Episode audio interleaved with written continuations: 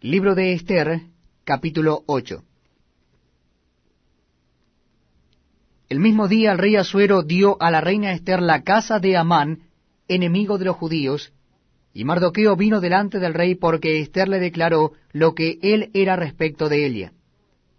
Y se quitó el rey el anillo que recogió de Amán, y lo dio a Mardoqueo. Y Esther puso a Mardoqueo sobre la casa de Amán.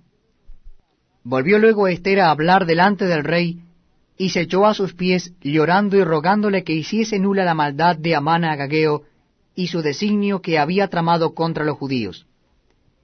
Entonces el rey extendió a Esther el cetro de oro, y Esther se levantó y se puso en pie delante del rey, y dijo, Si place al rey, y si he hallado gracia delante de él, y si le parece acertado al rey, y yo soy agradable a sus ojos, que se dé orden escrita para revocar las cartas que autorizan la trama de Amán, hijo de Amedata Agageo, que escribió para destruir a los judíos que están en todas las provincias del rey.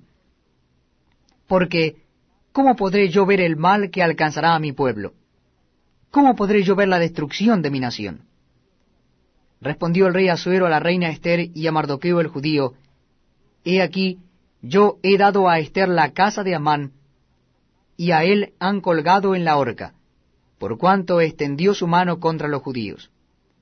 Escribid pues vosotros a los judíos como bien os pareciere en nombre del rey, y selladlo con el anillo del rey, porque un edicto que se escribe en nombre del rey y se sella con el anillo del rey, no puede ser revocado.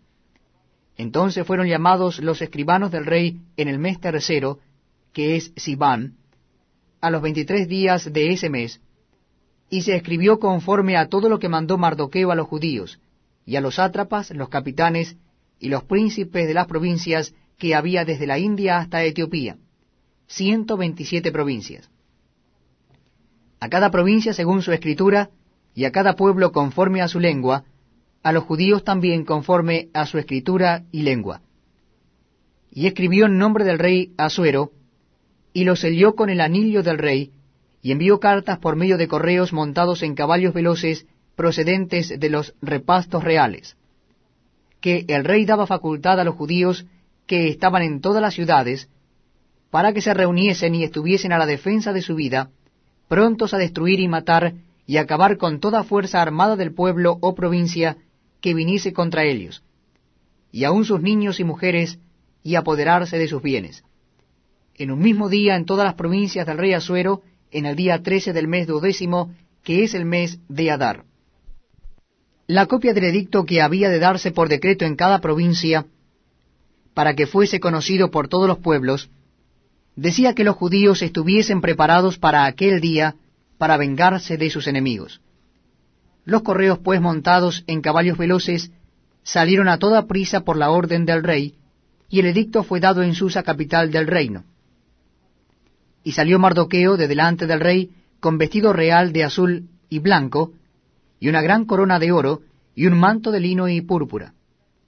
La ciudad de Susa entonces se alegró y regocijó, y los judíos tuvieron luz y alegría y gozo y honra. Y en cada provincia y en cada ciudad donde llegó el mandamiento del rey, los judíos tuvieron alegría, gozo, banquete y día de placer.